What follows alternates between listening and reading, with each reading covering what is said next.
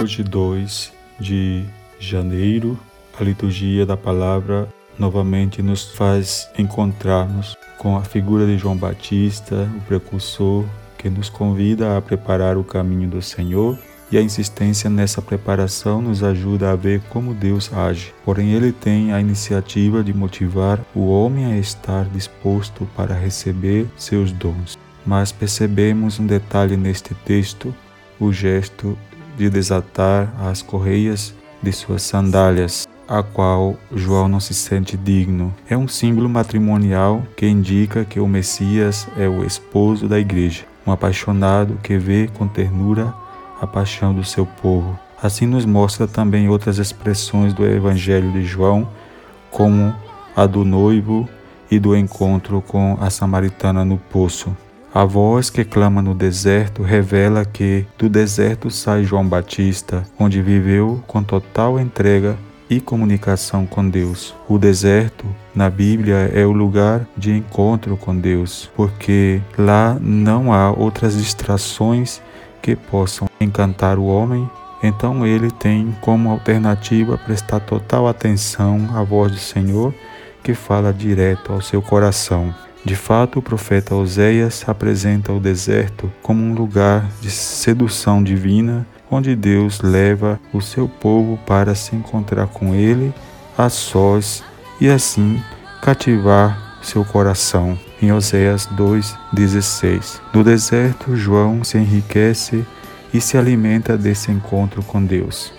Ele deixa o deserto para comunicar o que havia recebido nesse encontro com Deus, que é o anúncio da salvação. Isso faz dele um testemunho comum, mas com um conhecimento extraordinário, diferente aos outros profetas. Estes não conheceram o que ele conheceu. Ele já sabia quem era o Messias desde o ventre de sua mãe. Já está no meio de vós alguém que vocês não conhecem.